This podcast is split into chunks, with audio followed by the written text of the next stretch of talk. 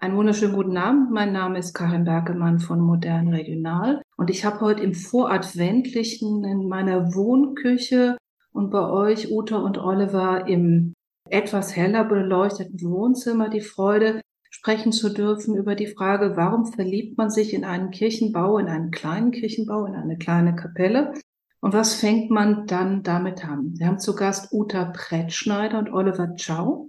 Wir sind so eine Insta-Bekanntschaft, deshalb darf ich ins, ins grobe Du verfallen. Wir haben uns vorher drauf geeinigt.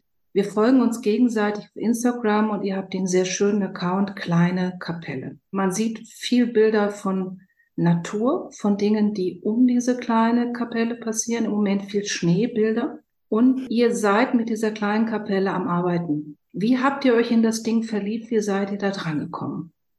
Genau, also ich kann sagen, ich habe schon länger, tatsächlich schon viele Jahre irgendwie Lust gehabt, ein, ja, so ein Ferien- und, und Wochenendort zu haben, weil ich viel Computer- und Kopfarbeit mache und tatsächlich ganz dinglich Lust auf Renovieren, Restaurieren und im Garten im Dreck spielen hatte und habe. Und ich kann das gar nicht genau beschreiben, warum, aber mir haben es Sakralbauten schon länger angetan gehabt und ich habe mal ein romanisches Kloster samt Kapelle auf Rügen im Blick gehabt, das irgendwie zu pachten und zu nutzen. Und dann gab es mal, ich meine in Elsterwerda, auch eine 50er-Jahre-Kirche, die hätte ich auch total gerne haben wollen. Es hat beides nicht geklappt und diesmal hat Oliver einfach den großen Fund geleistet und ist der kleinen Kapelle online begegnet.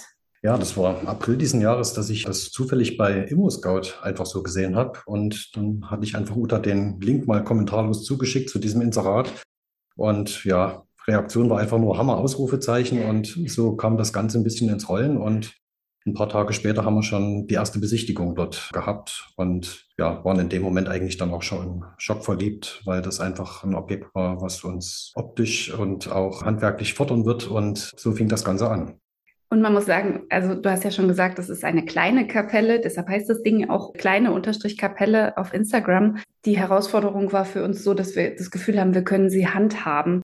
Bei der romanischen, besagten romanischen Klosteranlage wäre das ein bisschen anders gewesen wahrscheinlich. Insofern, das ist irgendwie ein Format, was wir gut handeln können und äh, wo wir Lust drauf haben. Und das waren so Argumente. Die Lage ist zauberhaft an einem Ortsrand. Auf der einen Seite ist nur Feld und ein Bach und wirklich irgendwie rundum perfekt, nicht so weit von unserem Wohnort entfernt. Und insofern war das wirklich eigentlich lieber auf den ersten Blick mit der Kapelle. Wir sind dann noch ein paar Mal da gewesen und haben gesagt, wir müssen noch mal so den Ort erspüren, mit Nachbarn reden, ein bisschen uns anfühlen, wie das da so ist. Und das hat auch gut funktioniert. Und dann, genau, haben wir im August gekauft. Das Gebäude steht an einem kleinen Ort. Wir sagen jetzt nicht genau wo, damit diese schöne Natur drumherum und dieses Ungestörte genauso auch bleibt. Für euch Wer hat das Ding verkauft? Also wie kommt es, dass diese, ich vermute jetzt mal römisch-katholische Kirche aufgegeben wurde und kam es direkt von der Gemeinde oder war da noch ein Zwischenliebhaber dazwischen? Die Kirche hatte das in die sächsischen äh, Immobilienauktionen gegeben. Das ist aber schon vor der Zeit gewesen, bevor wir auf die Kapelle aufmerksam geworden sind. Und dann hat es ein Architekt aus Dienstlagen ersteigert und dann blieb es erstmal eine ganze Zeit lang dort halt auch weiterhin ruhig, weil man, glaube ich, darauf setzte, dass sich dort halt einfach Bauland entwickelt oder dort halt noch ein bisschen mehr zu holen ist. Und demzufolge wurde auch an dem Objekt dort keine Sicherungsmaßnahmen vorgenommen. Es, lag noch Strom an, äh, wo wir kamen, obwohl, also an offenen Kabeln. Also, und es gab auch entsprechend Vandalismus im Objekt. Und dann ist es halt irgendwann mal bei ImmoScout gelandet und dann haben wir dann halt mehrere Monate auch mit dem Eigentümer erstmal verhandelt, bis wir da irgendwie zusammengekommen sind, dass die Vorstellungen passten. Das heißt, ihr habt keinen direkten Kontakt mehr zu den ursprünglichen Bauherren oder NutzerInnen gehabt. Das heißt, die Gemeinde oder sonstiges oder die Emotionalität war schon so ein bisschen raus. Kann man sagen, ähm, aber ein bisschen ist die Emotionalität noch drin, denn wir hatten natürlich sehr bald auch Besuch in der kleinen Kapelle. Unter anderem der letzte Küster kam uns besuchen und hat auch von ihm wissen wir das meiste aus der Geschichte des Hauses im Moment.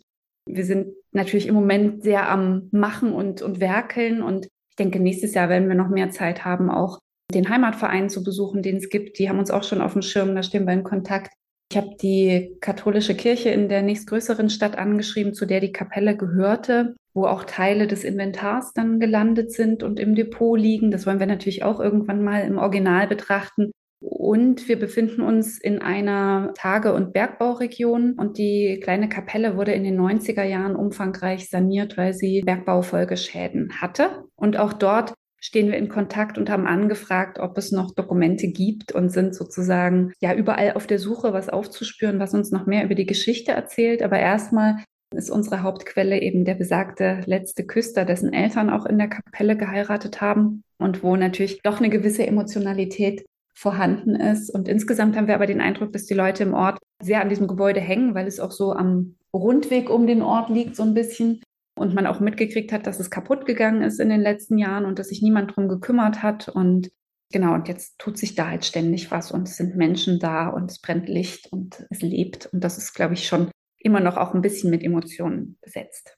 Schreckliche Architekturhistorikerfrage, von wann ist der Bau? Also wir haben das Ding gekauft als ehemalige Kapelle, Baujahr 1957. Verifiziert anhand von Dokumenten ist es noch nicht, aber es ist ein bisschen kurios, weil sich irgendwie mit jedem Gespräch oder auch mit dem, was wir da tun, immer neue Kapitel der Geschichte der kleinen Kapelle aufblättern. Und was wir eben gar nicht gedacht hätten, ist, dass das Ding mal ein Anbau war an ein älteres Bestandsgebäude.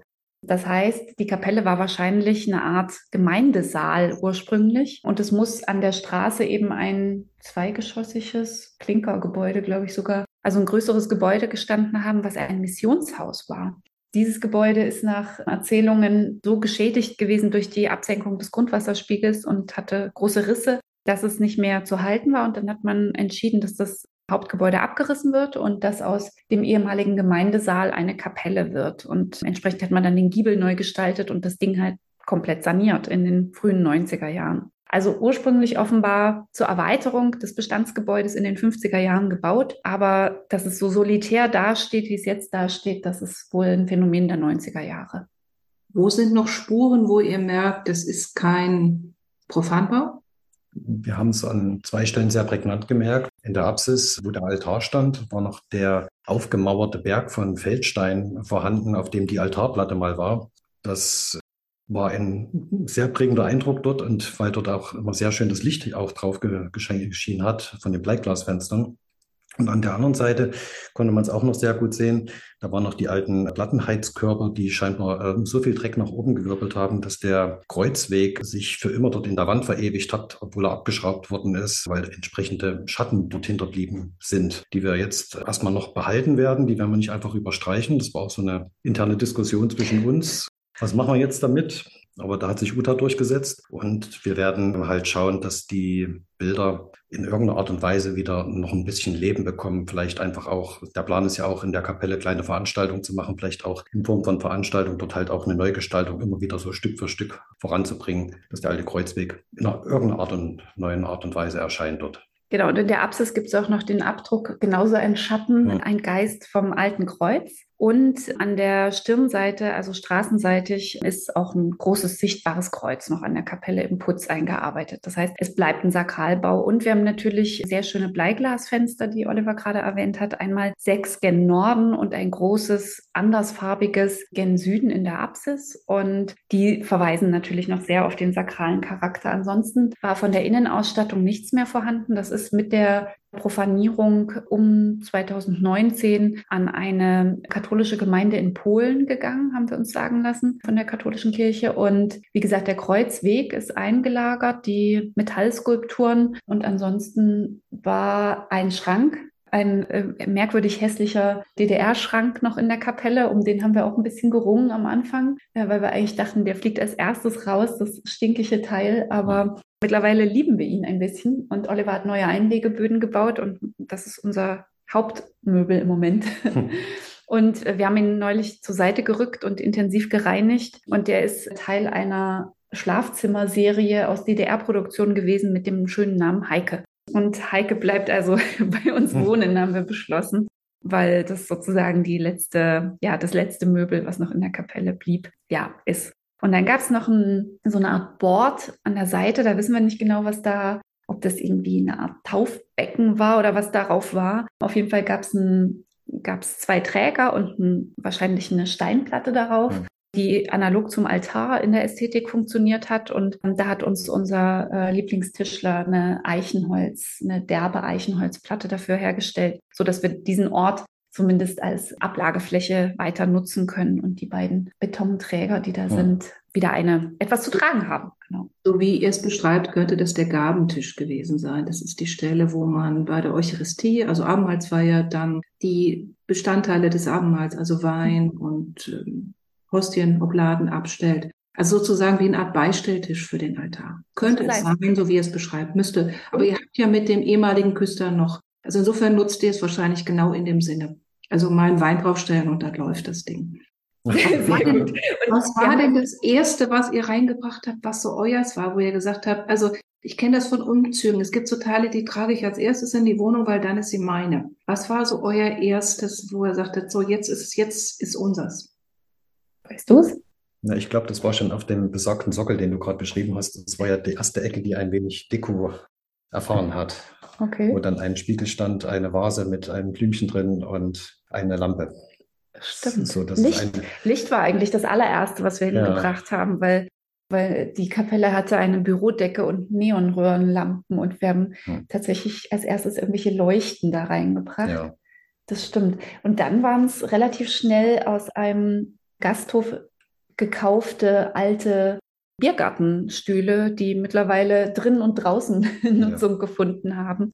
Und zwischenzeitlich haben wir auch eine alte Kirchenbank, die aber aus einer anderen Zeit, nämlich Gründerzeit stammt, ähm, kaufen können. Und die wohnt jetzt auch schon mit uns, obwohl wir noch gar nicht wohnen.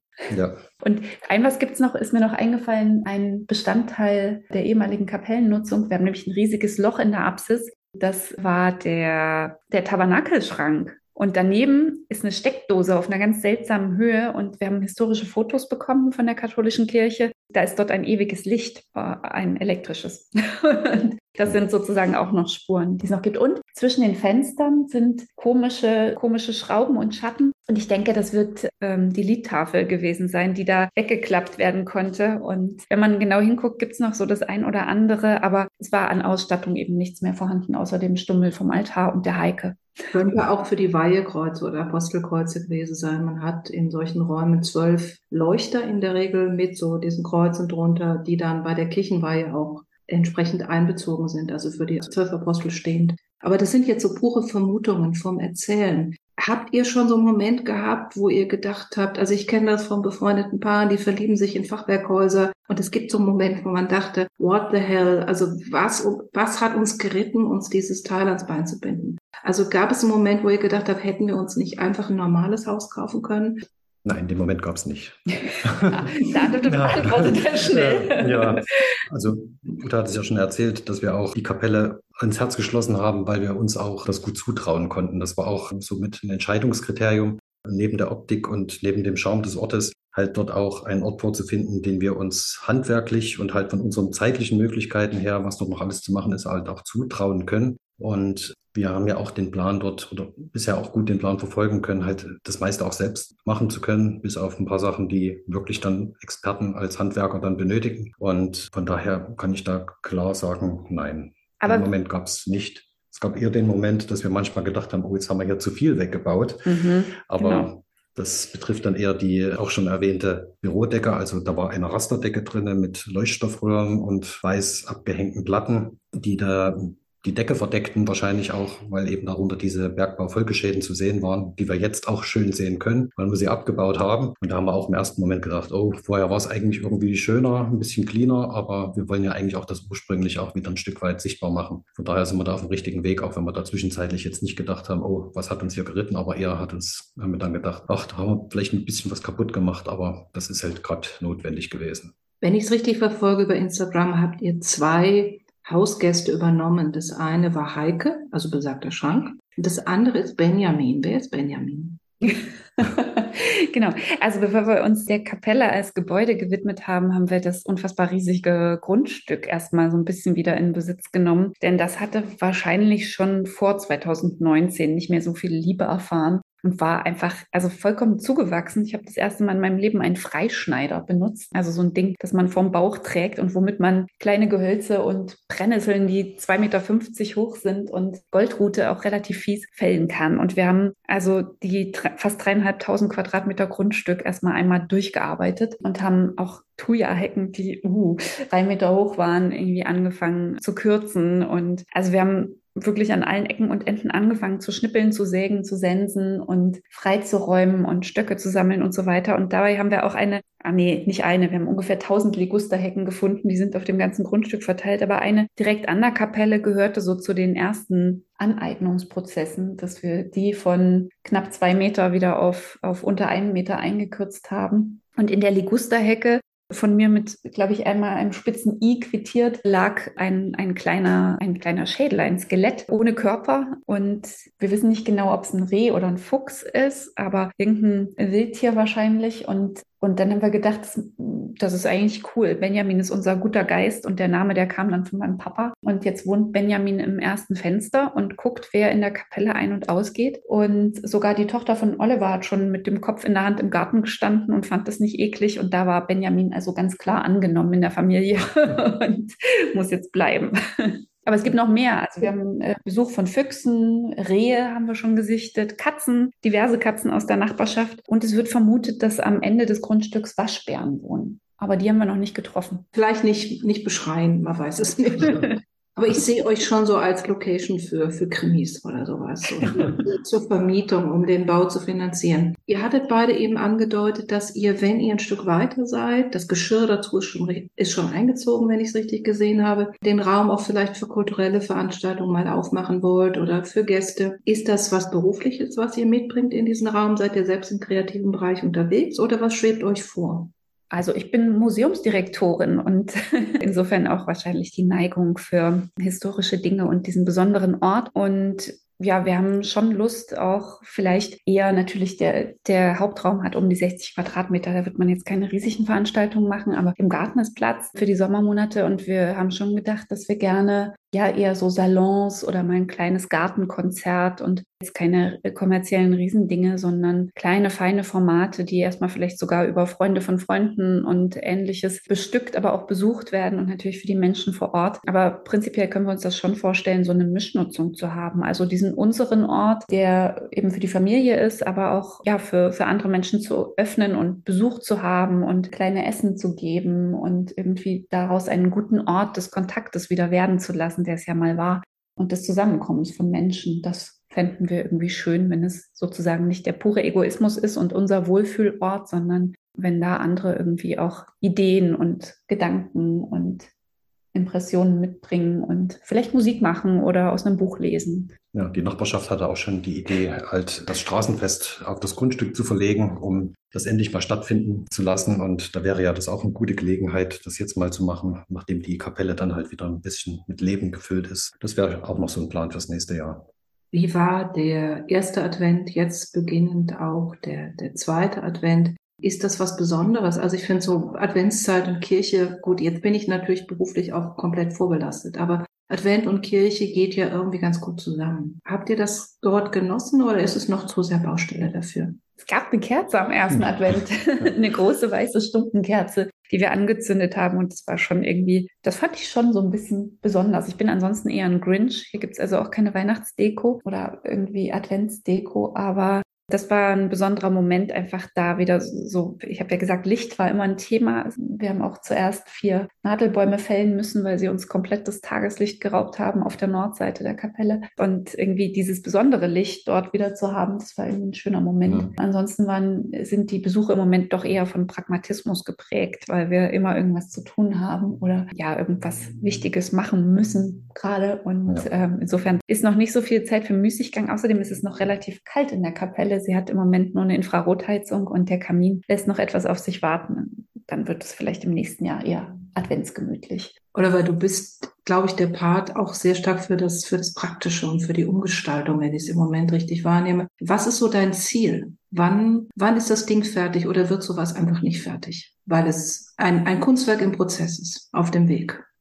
Ja, ich denke eher letzteres. Also wir haben jetzt schon wieder Gedanken, was fertig werden müsste, aber was danach auch schon wieder kommen könnte, was auch die Raumgestaltung betrifft, vielleicht auch das Thema Licht, da nochmal ähm, mit Fenstern nochmal was anderes zu machen. Aber das, da gibt es halt so Themen, die müssen jetzt erstmal passieren, damit wir den Raum für uns nutzbar machen können, damit wir halt auch diese Ziele verfolgen können, dort auch mal Menschen mit einzuladen. Und dann gibt es aber auch schon ein bisschen weiter geblickt so ein paar Ziele halt, was man da alles noch draus machen könnte. Aber da geht es auch vieles dann, äh, findet, soll dann vieles auch im Freien stattfinden. Also gerade wollen wir dort noch entsprechend auch den, den Garten noch ein bisschen mehr erschließen. Aber es gibt nicht so dieses definierte Fertig. Es gibt eher so dieses Ziel, was wir jetzt vor Augen haben, Silvester in der Kapelle zu verbringen, dass wir dort nicht dabei erfrieren und dass das Bad dann vielleicht auch schon soweit fertig ist. Und das ist jetzt erstmal so der, das Naheliegendste und alles andere kommt dann so Stück für Stück danach. Aber mehr Druck machen wir uns da jetzt auch nicht.